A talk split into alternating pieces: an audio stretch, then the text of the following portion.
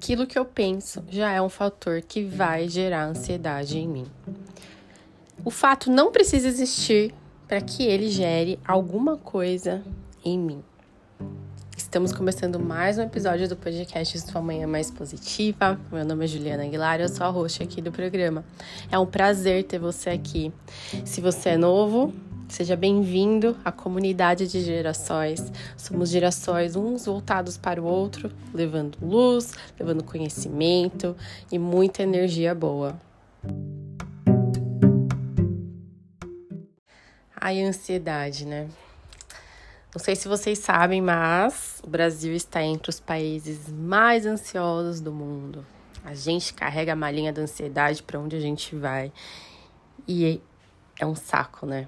Porque no, no final das contas, ninguém gosta de sentir ansiedade, ninguém quer sentir ansiedade.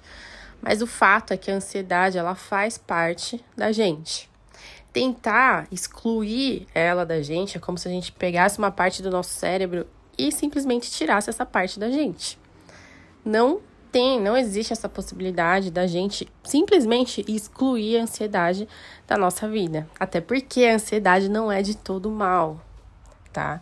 A ansiedade não é de todo mal. A ansiedade tem um papel importante também que pode nos beneficiar, que nos beneficia, na verdade, mas quando a gente fica na nossa mente, né, criando coisas além, né, quando isso se acentua dentro da gente, aí é o problema.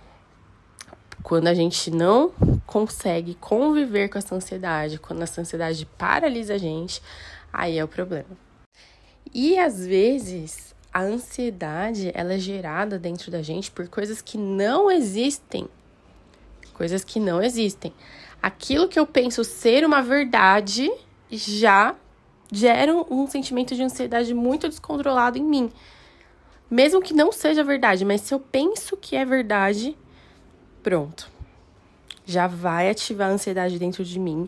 Eu já vou ficar paralisado, eu já vou ter palpitação, já vou perder o ar, porque eu pensei que aquilo pode ser uma verdade. E eu alimentei aquele pensamento dentro de mim. Olha só a complexidade e o poder que tem os nossos pensamentos, né? Tem pessoas que têm medo de andar de avião, mesmo sem nunca ter andado de avião. O fato dela pensar que aquilo é muito perigoso, que o avião pode cair, que como que ela não vai aguentar, o fato dela pensar já cria uma ansiedade nela, um bloqueio ali, que ela nem tenta andar de avião, porque aquilo é muito forte para ela. Isso não é brincadeira. Isso, porque tem pessoas, muitas pessoas que zombam, né, de outras, né, não, não, não aceitam, né? Na verdade, ninguém deveria aceitar nada, porque o sentimento é de cada um, é individual. Mas tem pessoas que olham com isso com um, com certo sarcasmo, né? E isso é muito sério. Tem pessoas que realmente se paralisam.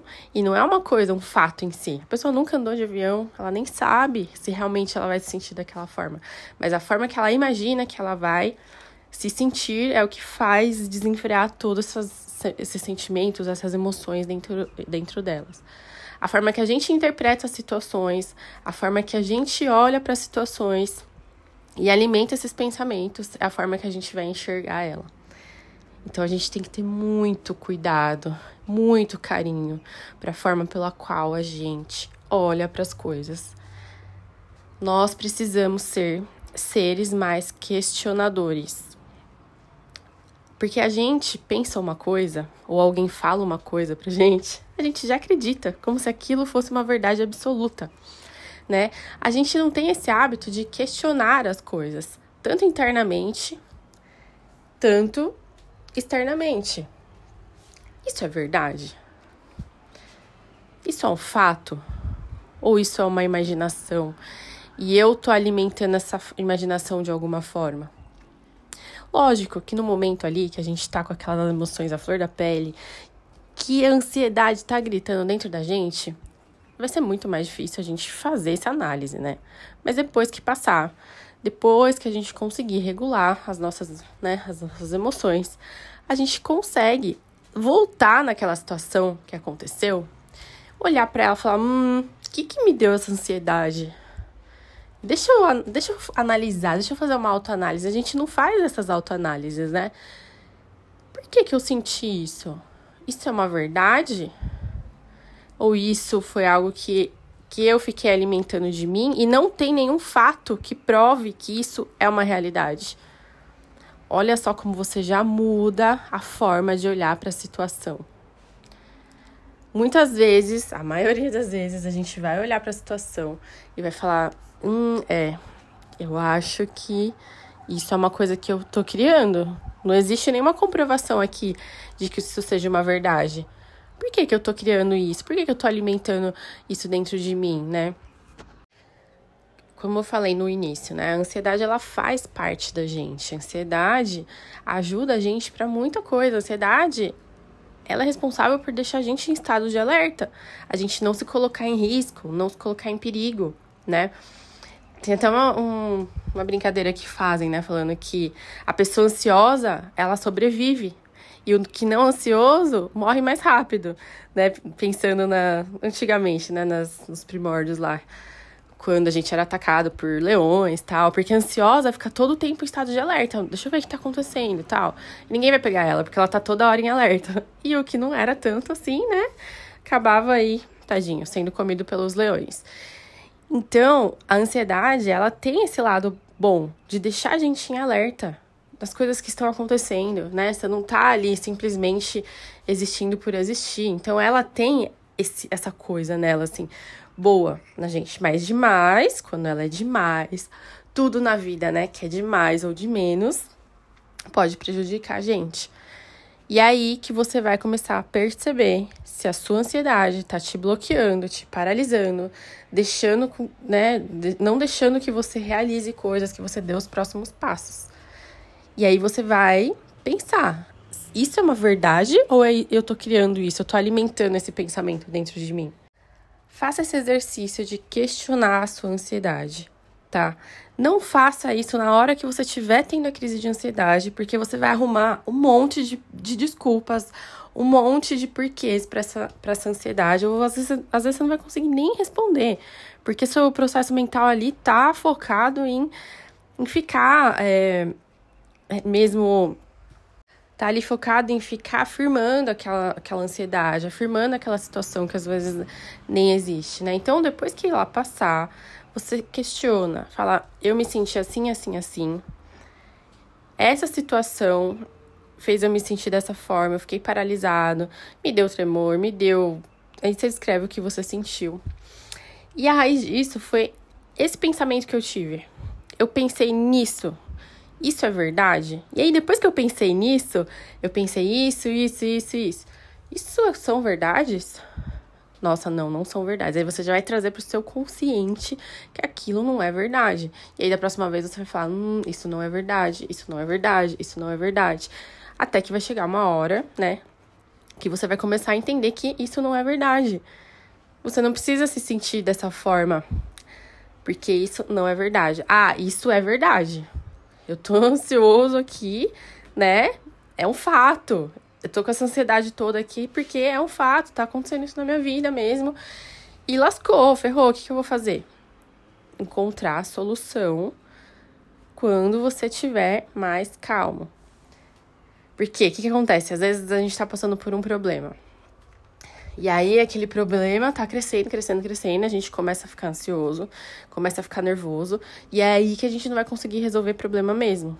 Porque a gente só consegue ser pessoas resolutivas quando a gente tá com a nossa mente tranquila, com a nossa mente calma. A criatividade vem quando a gente tá com a mente assim, né? E a criatividade ajuda a gente a pensar em soluções para os problemas que a gente tem. Então você vai falar, hum, é, realmente é um fato isso, isso existe mesmo, não tô inventando, não tô alimentando uma coisa que é inverídica. Depois que passar esse sentimento dentro de você, coloca num papel possíveis soluções, o que eu posso fazer para resolver isso. E aí você vai estipulando coisas, próximos passos para que você resolva isso. E aí você tendo claro ali na sua frente, quais são os próximos passos, você vai amenizar a ansiedade, porque a gente fica ansioso quando a gente não sabe o que a gente vai fazer, né? Então, quando você conseguir mapear ali quais são os próximos passos, pode ser que dê certo, pode ser que não dê também. Mas você vai estar tá ali com aquilo claro na sua frente. E aí você vai conseguir amenizar isso. Ai, mas eu toda hora tô ansioso. O que, que eu faço para diminuir essa ansiedade? Respiração. Faça respiração abdominal. Respira fundo, enche a sua barriga, conta até cinco. Aí segura um pouquinho o ar, aí solta também. Tudo em cinco. Respira em cinco, prende em cinco, solta em cinco. Ou em quatro, se for mais confortável para você. Ou em três, aí você conta um, dois, três, prende. Um, dois, três, solta. Um, dois, três. Aí depois vai aumentando o tempo.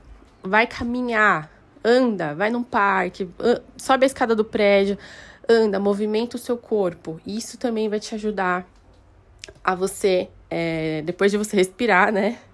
Você regular aí essas seus batimentos cardíacos, as suas emoções.